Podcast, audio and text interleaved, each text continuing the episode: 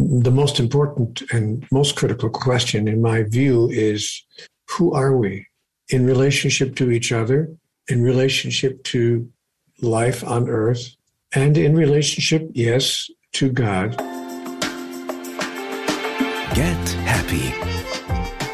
Der Achtsamkeitspodcast von Antenne Bayern. Und hier ist Kati Kleff. Hallo ihr lieben Menschen, ich wünsche euch einen wunderbaren heiligen Abend. Ich hoffe, ihr habt jetzt ein paar freie, erholsame und friedvolle Tage vor euch und könnt nach diesem super anstrengenden Jahr ein bisschen durchschnaufen.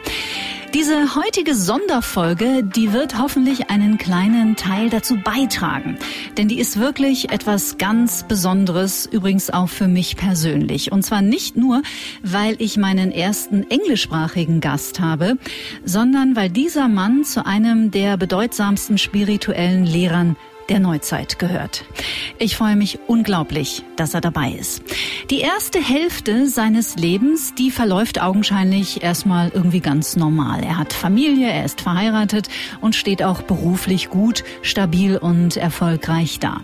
Er arbeitet als Verleger in den Bereichen Marketing, Medien, er ist sogar eine Zeit lang Radiomoderator in den USA.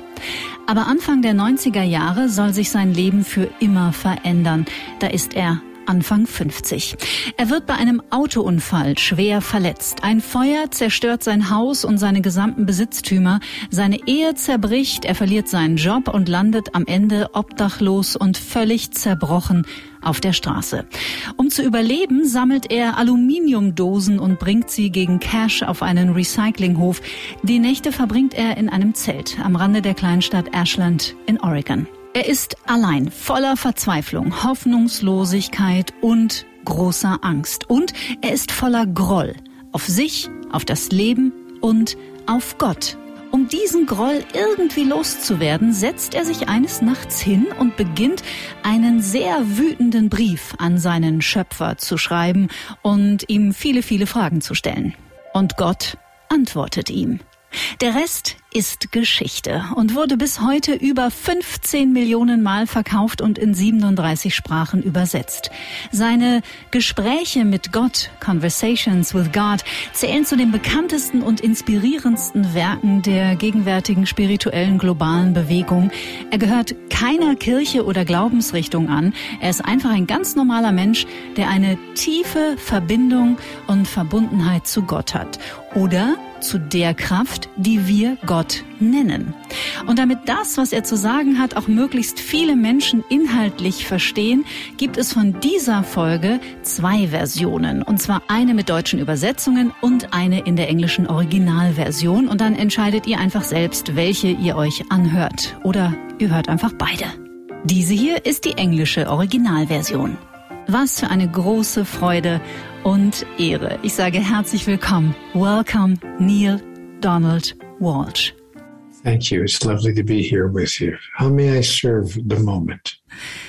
Oh, you're already serving the moment. Thank you so much. It's really, it's a great, great honor that you take your time and uh, talk and speak with us about God because it's the uh, night before Christmas. And I thought this is a very, very good opportunity to talk about God. Would you agree? It was the night before Christmas, and all through the house, not a creature was stirring, not even a mouse. Boy, let's talk about God. yeah, boy, let's talk about God. Neale, do you think that the the time around before Christmas is the time when people all over the world get in contact with God um, mostly? That this is the time they come close to God or closer than the rest of the year? I hope so. Um, it, it is for some people. Um, not everyone has a background that includes Christmas as their celebration of God's existence. So, what you're saying is probably true for the world's Christians. Mm-hmm. I'm not sure that it's true for the world's Muslims or for the world's Jews or for the world's Bap- uh, for the world's uh, Buddhists true. or for the world's Hindus, which is, I might add, uh, several billion, billion, billion people. Yeah. So when you make the kind of statement that you make, that Christmas is the time of year when most people come closest to God, I would say I'm not sure that that's true for most people, but I know that it's true for Christians. I think that Christianity is the largest religion on the earth, so probably 2.5 billion people are Christian, which leaves the rest of the world embracing other understandings and other belief systems. But um, it's true that there are probably six or seven billion people um, that that are not necessarily embracing uh, Christmas as the um, birth of God on earth as Christians do. Yeah. This is a very important point right at the beginning of this interview. You are totally 100% right because there are a lot of people all over the planet um, and they have a total different picture or idea of God. Um, and I absolutely agree that God has probably nothing to do with religions, right? I agree with you that God has nothing to do with religions. Uh, I'm not sure that it, many people realize that there are actually 4,300 religions and belief systems wow. on the earth. I mean, organized religions and belief systems on the planet right now. And uh, I don't believe that um, our deity, our highest power, really um, has anything to do with any of them in the sense of requiring human beings to believe in one of them and not the other. Mm. In fact, God, in my understanding, God does not require human beings to believe anything mm-hmm. in particular, but rather simply invites human beings to use the wonderful gifts that God has given all of us with mm-hmm. which to create the life that we would like to experience on this wonderful, beautiful planet. Yeah. Well, I hope uh, we're coming a bit closer to the idea of God in this conversation we have in this next 50 minutes. But um, at the beginning, um, I would like to know um, it's been a year since you published your last book, The God Solution. And, well, there is still so much chaos and mess in this world. Um, how do you feel about that whole situation from your perspective, how was this last year for you personally? Well, I'm, I'm kind of looking at them as um, an extraordinary opportunity um, to perhaps shake us awake, mm. to, to, to maybe um, cause a larger number of human beings to ask some really important and basic and critical questions uh, the most important and most critical questions, a question in my view is who are we in relationship to each other, in relationship to life on earth, and in relationship, yes, to God? Who really are we? What is our true identity in relationship to those other aspects of life that we are observing? And I don't uh, think that people have been asking that question in a really serious way with the courage to I- embrace an answer that they've not already heard, an old ancient answer, um, until recent times. But I, I do think that, with, as you put it, all the crazy things that have been happening on the earth, not just in the past year, but in the past several years, mm. um, I, I think that maybe we are finding ourselves asking a really important question Is it possible, just possible, that there's something we don't fully understand here about God, about ourselves, mm. and about life, the understanding of which would change everything? So when you ask me, you know, what is my response or what is my reaction to this past crazy year, uh, my answer is I'm deeply hopeful, not convinced, but I'm deeply hopeful that it could cause a larger number of people to just stop and and to ask themselves, Do we have all the data? Do we have all the information? Is this all there really is to know? Mm. What we now know, is this all there really is to know about life mm. and about God and about ourselves? Or is some data missing? And, and because if this is really all there is to know, why is life continually such a mess, mm. such a tragedy for so many people? Why is it so difficult, so hard? It can't have been meant to be this difficult and this hard for so many people. There must be something we don't know yet, the knowing of which would change everything. So, my answer to your question is I'm deeply hopeful that this moment in human history will be the time when we simply gather the courage to ask is it possible that we've got something wrong here? Or at least, if we don't have something wrong, at least, as I said, that we don't have all the information. Is there some data missing? Mm. And and um, I think we are starting to ask those questions. The challenge, however, is that most people don't like change. And so when somebody comes up with new data that suggests that what we have always understood may not be the whole picture, there's huge resistance to that by the largest number of human beings. I'm reminded, for instance, just to give you an example, I'm reminded of the year 1603 when a gentleman named Galileo said, I've just discovered that the earth revolves around the sun. Mm-hmm. And of course, the largest number of people believed that the sun revolved around the earth. Of because course. that's what because that's what the church taught. And the church said, no, you don't understand. We are the center of the universe. Mm. Human beings are the most important uh, beings uh, in, in the universe. In, and, and, and, and of course, the sun revolves around the earth because the earth is the center of the universe. So when Galileo proved that it wasn't true with scientific evidence, he, of course, was excommunicated mm. by the hmm. church.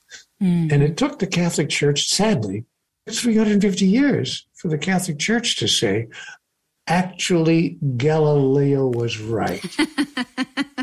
yeah. So, so, so you know, uh, what we need now are some idea heroes who are willing to say maybe there's more data mm. missing that we don't have all the information collected mm. about God and about who we are and about how life works. Mm. And uh, that would take great humility on the part of a species, namely human beings, that tends to be very arrogant and tends to resist any kind of change. Don't tell me anything different from what I've already been told.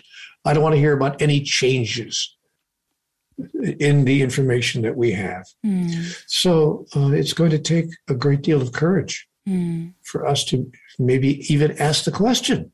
And if you think they're scared to argue about about these things, wait till we start having discussions about God. Mm-hmm. Now we're really talking about something that we're afraid to even have a conversation about. I am not afraid to have a conversation about God. Oh, okay. Well, then you're going to hell. well, I don't think I'm going to hell. I think uh, I'm probably closer to her than ever before in my life. oh my God, you actually you actually call God possibly a her? Yes, I do. I, no, wait I do, a minute. I do dare. Everybody knows. Everybody knows that God is a male. God is not a is her. She? How can you say? How can you say something such? That's blasphemy. How can you talk like that?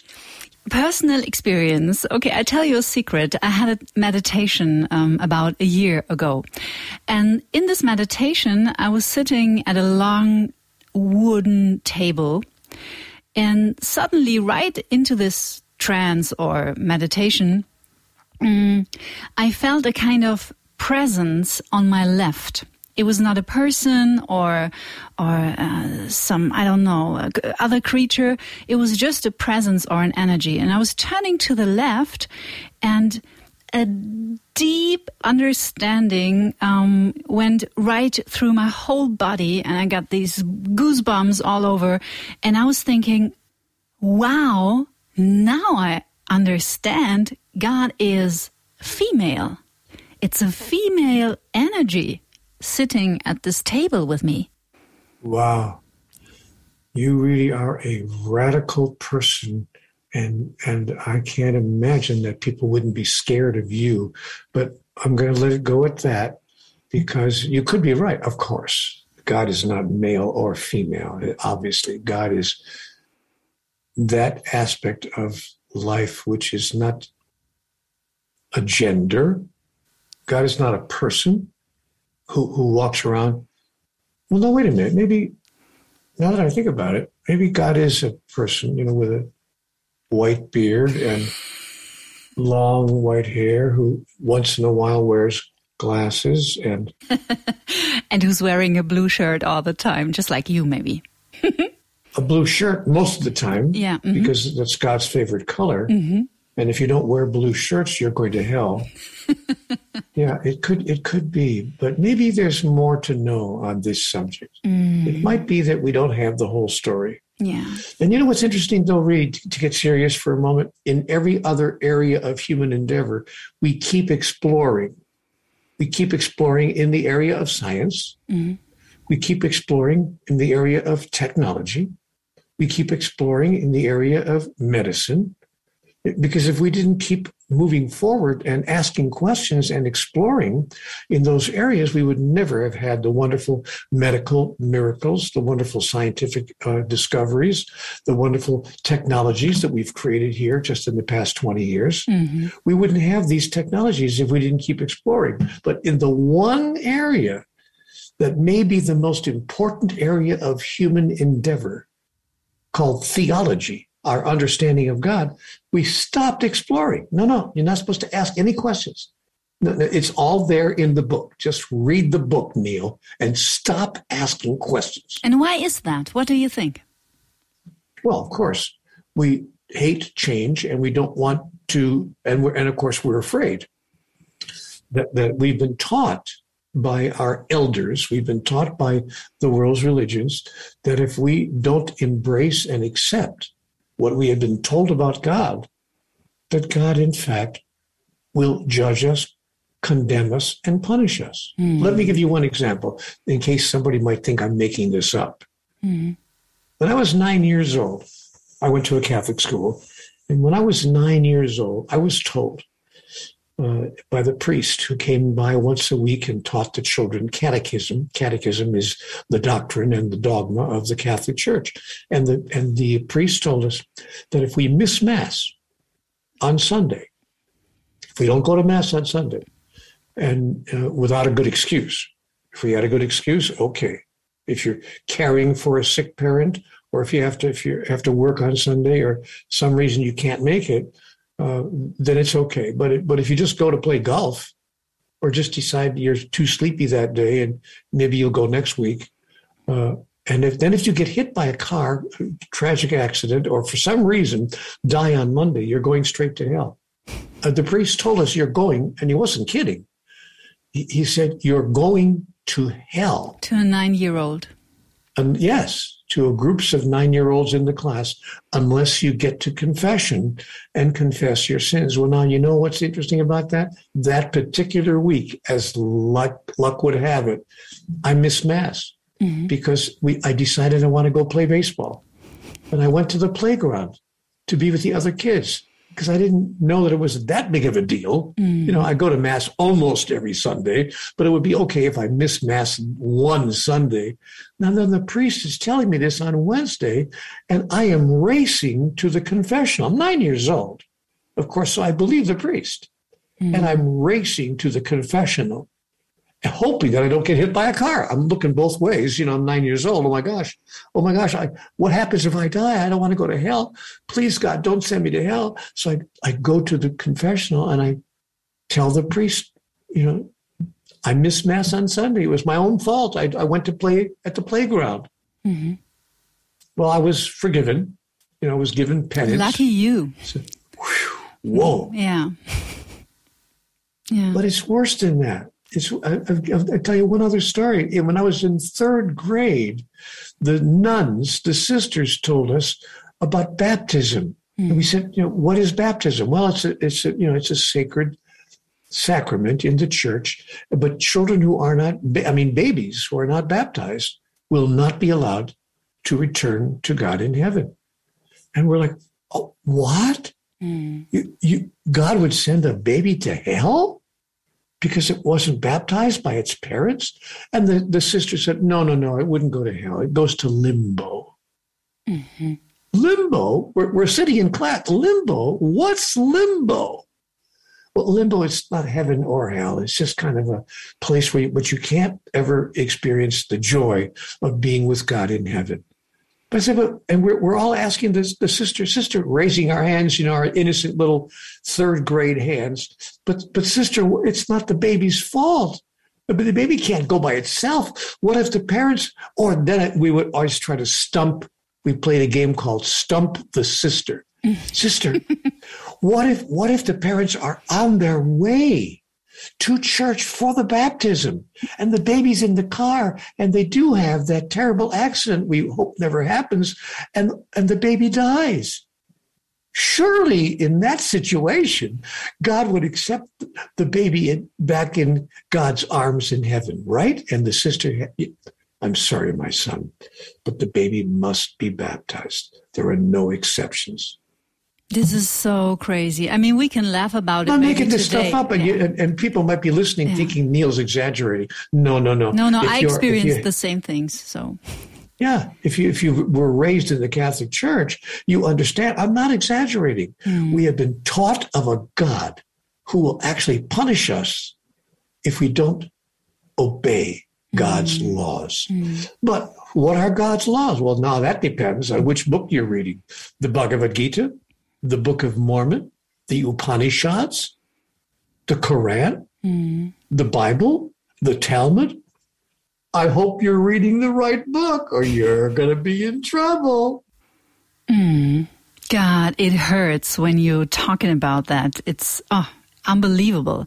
Do you remember how you've been feeling like a little kid, nine years old, um, imagining that there is a God punishing you if you don't do the right things? How did you feel? Scared. Of course I remember. And did it make scared. sense to you? Well, it didn't when I got a little older. Mm-hmm. You know, when I was when I was nine years old, I was taught to respect authority. And the priest is coming into the room looking like Bing Crosby and going my way in, in the movie. So of course, how was I not going to believe the priest? But when I was around 10 or 11, as I got into my middle of my childhood, 12 years old, mm. yeah, I finally said, wait a minute, wait a minute. Somebody must have something wrong here. This can't be the way it is. You know, this is so interesting because this experience, um, I've been talking about this with um, a lot of my guests uh, in this podcast. And I remember I felt just the same.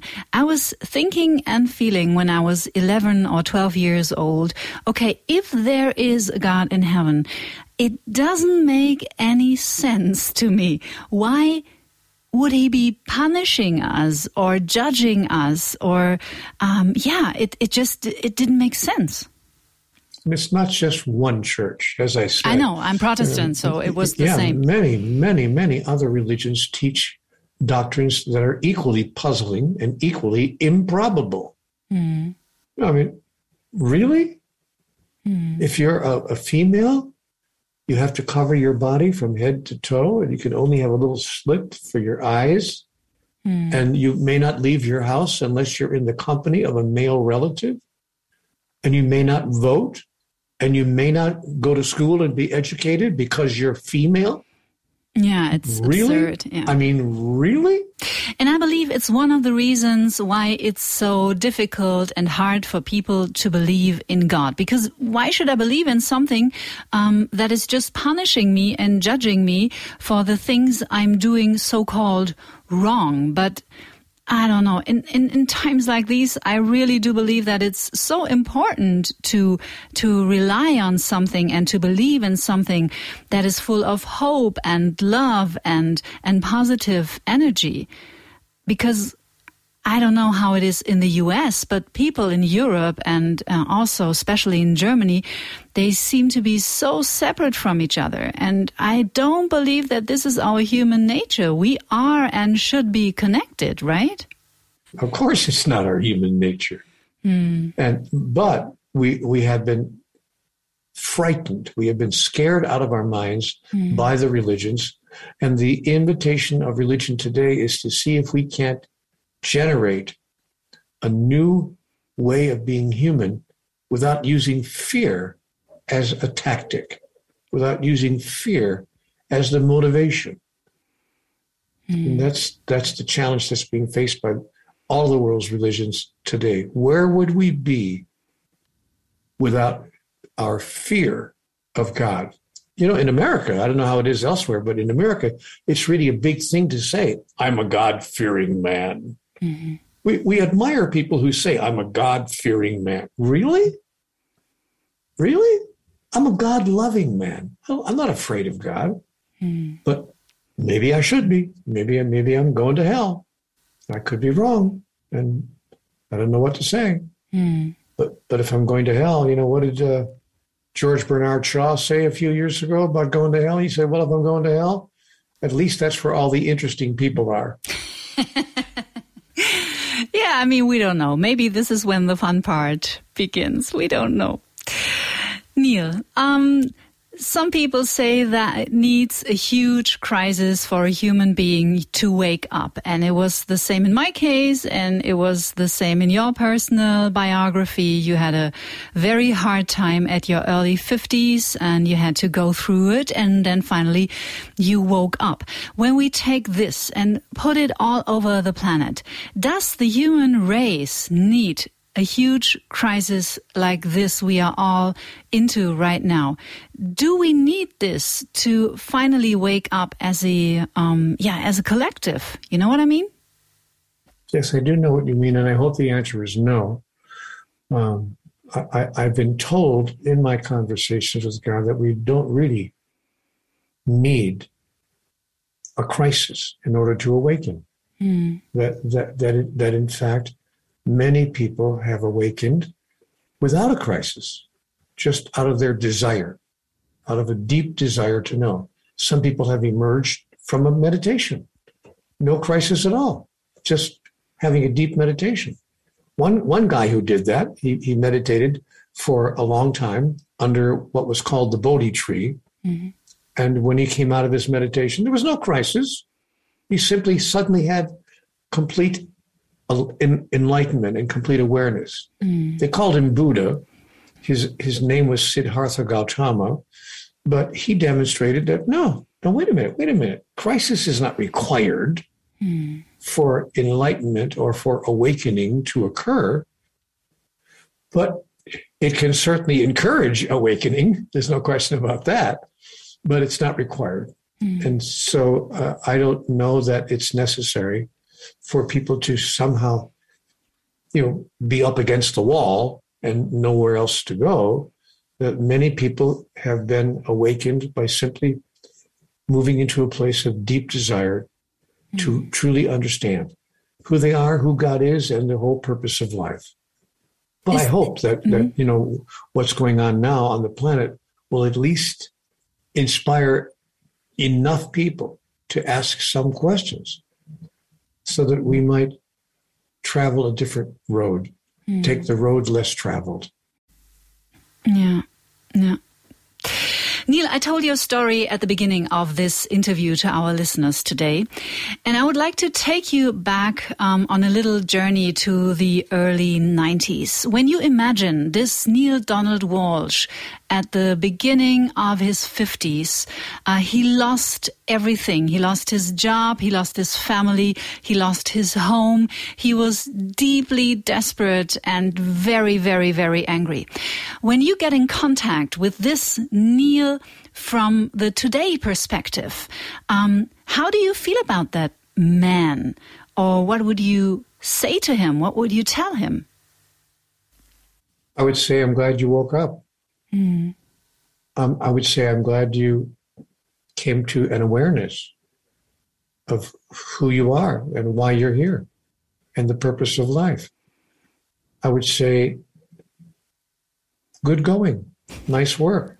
Sorry it took you so long.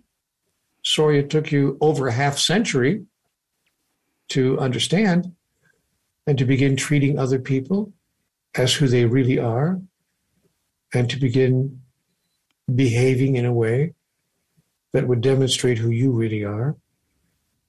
Sorry it took you so long, but better late than never. Absolutely. And so I would say, you know, I'm glad. I'm glad that you found at least some of the truth mm. before you died. Mm. And I, I am glad that that happened. It changed my life. I never imagined, of course, that anybody else would be affected by what I was experiencing. I had a very personal, private, uh, sacred experience. It never occurred to me that anyone else would ever even know about it. Mm. I was simply keeping notes in a journal, just journaling. But uh, I was told in the dialogue, you will make of this one day a book, and it will be read by many people. And I found it hard to believe. So I said to myself, you know, I should test this out. I should just, you know, to see. Mm. So I, I, I, took what I had written in my handwritten notes. It's all handwritten, no computer. I'm doing this on a yellow legal pad. Mm-hmm. I took my handwritten notes and I sent them to a stenographer, asked her if she would type it up. She typed it up on a keyboard, and then we sent it to a couple of publishers. I think there were three, not like 25 or 30, but three individual little publishing houses. And one of them, the owner of one of them, called me up and said, Wow, you know, what is this? This is really remarkable stuff. We're going to publish this. I said, No, no, you, you're kidding. You, are you kidding me? Mm-hmm. You're going to publish my handwritten notes? and and they said, yeah, you know, uh, uh, we we what, what, are you calling this? You know, why did you send this to us if you didn't want us to publish it? I said, well, I sent it on a dare. Really, it was a kind of daring God. I mean, God told me that this would become a book, but I didn't believe it for a minute. Mm. I I couldn't imagine, you know, any publisher going out to the workroom floor where the editors were all gathered, you know, at their desks and saying, hold the presses, stop everything. I got a guy here who's talking to God. it's not going to happen, of course. So I knew that no one was ever going to publish it. Mm. But this publishing house said, no, we do want to publish it. Uh, what should we call it? I said, well, it's, you know, I call it Conversations with God. And they didn't want to title it. They said, no, no, we can't do that. We can't call it Conversations with God. And they were not happy with the title that I had given it.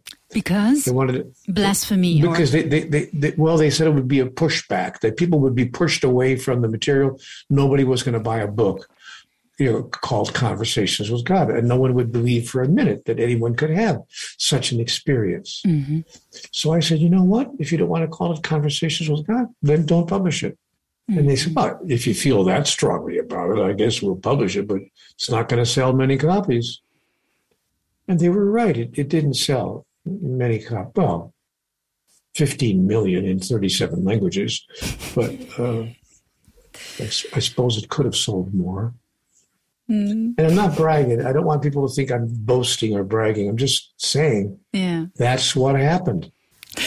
This is so funny and it's so nice also because your book um, has changed the lives of millions of people, uh, including mine, by the way. Let me tell you my personal story with Conversations with God. I've been reading this book in 2007, or I started reading it. And after, I don't know, 38 or 40 pages, I just threw it in the corner. I said, this is not my style. I don't get it. What this is all about. Leave me alone, right? And at that time in 2006, 2007, I was really down. I was suffering from, from uh, a broken relationship and I didn't like my body and it was, everything was very, very difficult. And uh, about six or seven months later, I gave it another try and it hit me like a cannonball and it changed my life completely. What brought you back to it six months later? More suffering. One day you just said, Yeah, I'm going to pick up that old book and see what it, yeah. what it has to offer.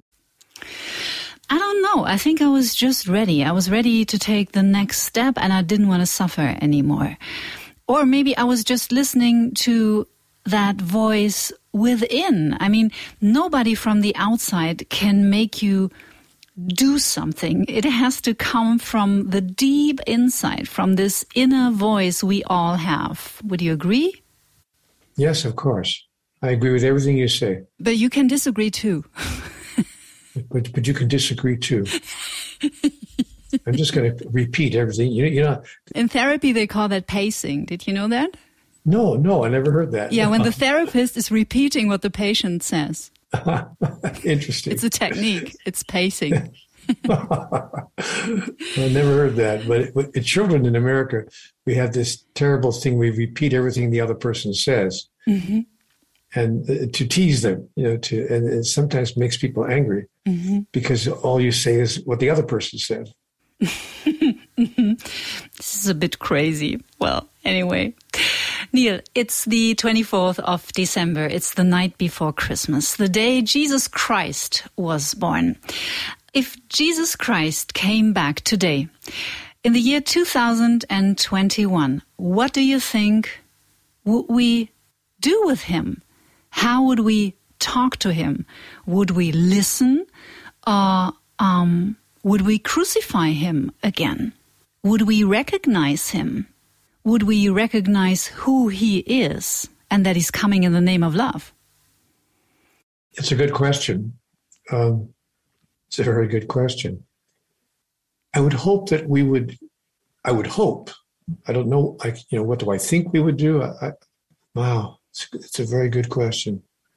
We might doubt everything that he had to say even more than we doubted it 2,000 years ago. Mm. But I would hope that we would listen to what he had to say and, and to what he said 2,000 years ago without turning it into a dogma, without turning it into a command, mm. without making it something that we must agree with and give up our individual authority in the matter.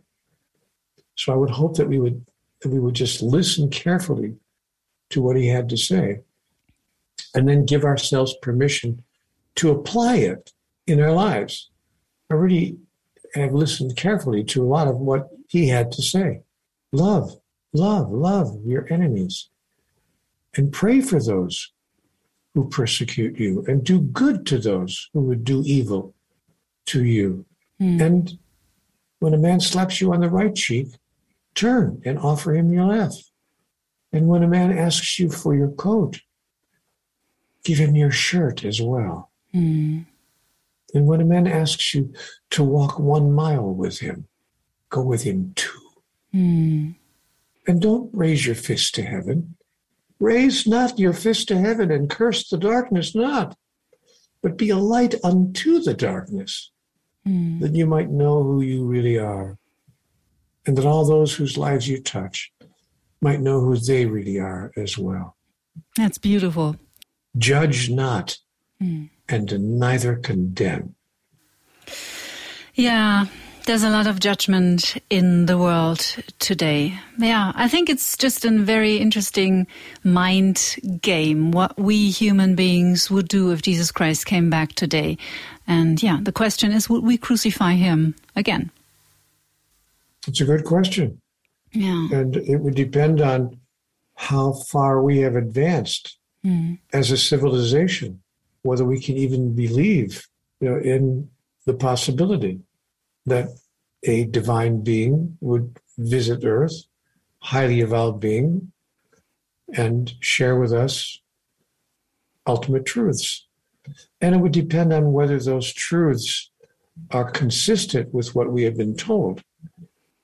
See, the, as I said a while ago, the biggest challenge facing humanity is we don't like change. We, we really don't like change in anything. So, so if we are told things that are t- completely different.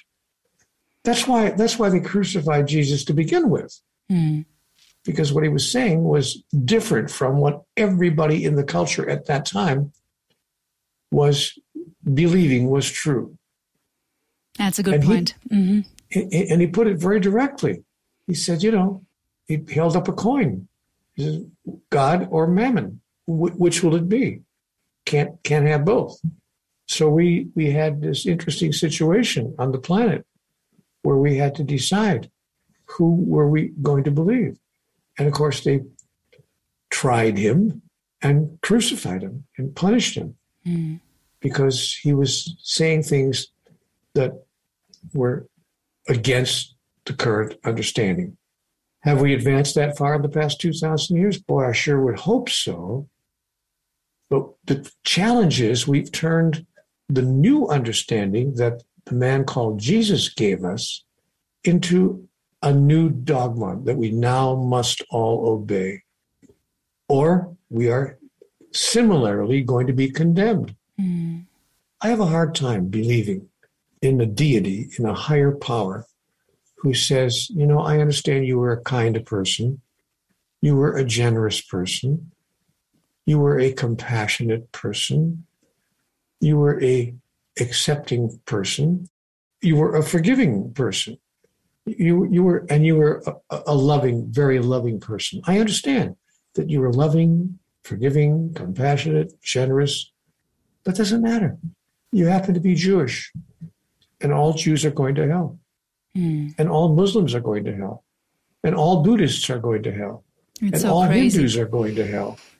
In fact, mm. everybody is going to hell unless you happen to belong to the right religion. Mm-hmm. It's so But crazy. if you belong to the right religion, then you don't even have to be nice and kind and compassionate and forgiving. The church had declared that if you gave enough money to the church, you could buy what the church called a plenary indulgence. That is, all of your sins would be forgiven because you gave a lot of money to the church. Like that. I, di- I didn't make that up. This is history. Mm. Yeah, that's what that's what started the Protestant movement. That's where Lutherans came from because Martin Luther said that can't be right. I mean, really? Mm-hmm. You actually believe that? So Martin Luther started uh, his own version of Christianity, which was called the Lutheran Church, then the Methodist Church, because it was another method to do it. So the Methodist Church, and then the Baptist Church, and then all the other Christian churches. But they still agreed on one thing. They still all agreed on one thing. You got to be Christian. Because hmm. mm. if you're not Christian, you're going to hell. Mm. I mean, really? Yeah. Really? Yeah, and it would be so great if we were all just getting connected back again and everybody saying, you know, I am okay and you are okay and we are all fighting for the same thing and we all want the same and we all wish for the same. And probably this is peace on earth. Would we dare believe in a God who is at its essence pure love? What I've suggested in the book, The God Solution, is that the solution to all of humanity's challenges, our emotional and theological and spiritual challenges that we have with each other, would be to redefine God. That is to come up with a new understanding of who and what God is. To say that God actually is pure love, that God can be defined in two words pure love. Now, when I tell people this in lectures in front of an audience, somebody inevitably stands up in the back of the room and says, Oh, Neale, really? I mean, we've listened to you for the past 25 minutes, and your revolutionary idea is that God is love. Every religion agrees on that. All religions say that God is love. And I have to say to the audience, wait a minute, wait a minute. I didn't say God is love. I said God is pure love. Mm. And there's a huge difference. Now the guy in the back of the room says, All right, what's the difference? The difference is that pure love needs nothing from us. demands nothing from us, requires nothing from us, and commands nothing of us. It mm. simply loves us and gives us, through the joy of its love, all the gifts that we need to create the life that we wish to experience. Now, that's theologically revolutionary. Mm. Can we imagine? Can we really believe in a God who demands nothing, who commands nothing, who requires nothing, and who needs nothing? Or do we believe in a God who needs, Neale, you don't understand. God needs us to worship him. God needs us to worship him in only this particular way, one way. And if you don't do it the right way, you're out. You're in trouble. So the God solution is suggests that if we came up with a brand new global ethic, which is what would result if we had a new definition of God, because we're using our current definition of God as our global ethic. This is our ethical standard. We treat others the way God treats us with judgment, condemnation, and punishment. Mm-hmm. And we call it love. People say, yeah, God loves us. God only judges us because he loves us and wants us to do what's right. And so if we don't do what's right, we're going to be judged and we're going to be condemned and we're going to be punished. Mm. But judging and condemning and punishing is a demonstration of God's love. So we use that as our justification to judge, condemn, and punish each other. After all, if it's good enough for God, it's good enough for us. We're simply modeling God's behavior. But if we decided that we've made a mistake here, I mean, what if we decided that maybe we've made a mistake here? Maybe God needs nothing from us and commands nothing of us and requires nothing. If that were true, we would create a whole new global ethic that would permeate our politics, our economics, our social systems, and yes, our spirituality. Mm. The whole way we live our lives would be changed forever because we would be repeating our new understanding of God's behavior. And we could say to each other in this world, I don't need anything. I don't require anything from you. You don't have to be a Democrat or a Republican or a conservative. You don't have to be a liberal. You don't have to have belong to a certain economic group. You don't have to belong to a certain nationality. You don't have to belong to a certain religion. You don't have to do any of those things. Mm. You can simply be your authentic self. Paradise. When yes, we treat yeah, when we treat each other like that. Yeah, heaven on earth. We've been promised that we would create heaven on earth, but only on the day when we truly understood who and what God is and what God wants. I wrote a book, by the way, called What God Wants. And there's a particular chapter in that book that describes exactly what God wants when you get to that chapter, it's astonishing because people turn the page to that chapter and they can't believe what they see on the pages of that chapter. They're empty? They're blank. They're empty. the publisher didn't want to publish the book with blank pages in it because it, it's they said that it increased the cost, the unit cost of the book. So I said, either you publish the book with blank pages or we're not going to publish it because that's the whole point of the book. Mm-hmm. The book is called What God Wants. And I want to make the point by having like 12 or 8 or 10 blank pages so that people can be shocked. Can that possibly be true? Mm-hmm. Can we believe in a God who wants nothing? Mm. I mean, that's theologically revolutionary. Yeah, that will be the love revolution and the God solution, maybe. Neale, it was so much fun talking to you. I thank you so, so much um, for spending this last hour with me and with our listeners here in Germany at Christmas. I don't want to steal your time anymore, but before I leave you, I would, of course, like to know how do you spend the holidays? What does Christmas mean to you? You like it? No, it's a horrible day. I never want to have another Christmas again because I, you're I, the Grinch. I, yeah, the, I'm the Grinch who stole Christmas. And uh, no, of course, it's a wonderful, it's a wonderful day. but because you know, Christmas gives us permission to just love each other, no matter what. You know, even even the wayward uncle who comes to the house once a year is invited in for Christmas dinner. Come on in, uncle. Come on in. You know, because all of a sudden people are nice to each other, even just walking down the street. Mm-hmm. People are nice to each other. So, what you said at the beginning of the program is true. Christmas does for a lot of people, even people who are not belonging to a particular religion. It does bring us a sense of joy and the wonderment and the happiest aspects of life. So, mm-hmm. how I spend Christmas with my family and in a place where I'm just so ready to be happy mm. and joyful and merry. So, glücklich Weihnachten. Oh, das war gar nicht schlecht. Glückliche Weihnachten.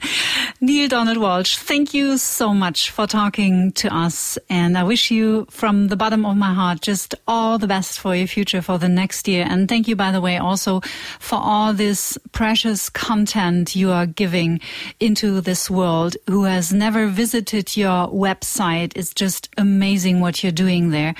And yeah, just thank you so much. Well, you're very sweet to say those things. That's really? very nice. I, I wish I could say those things in German, aber ich habe nicht Deutsche gesprochen, in kleine, kleine, kleine Deutsche gesprochen.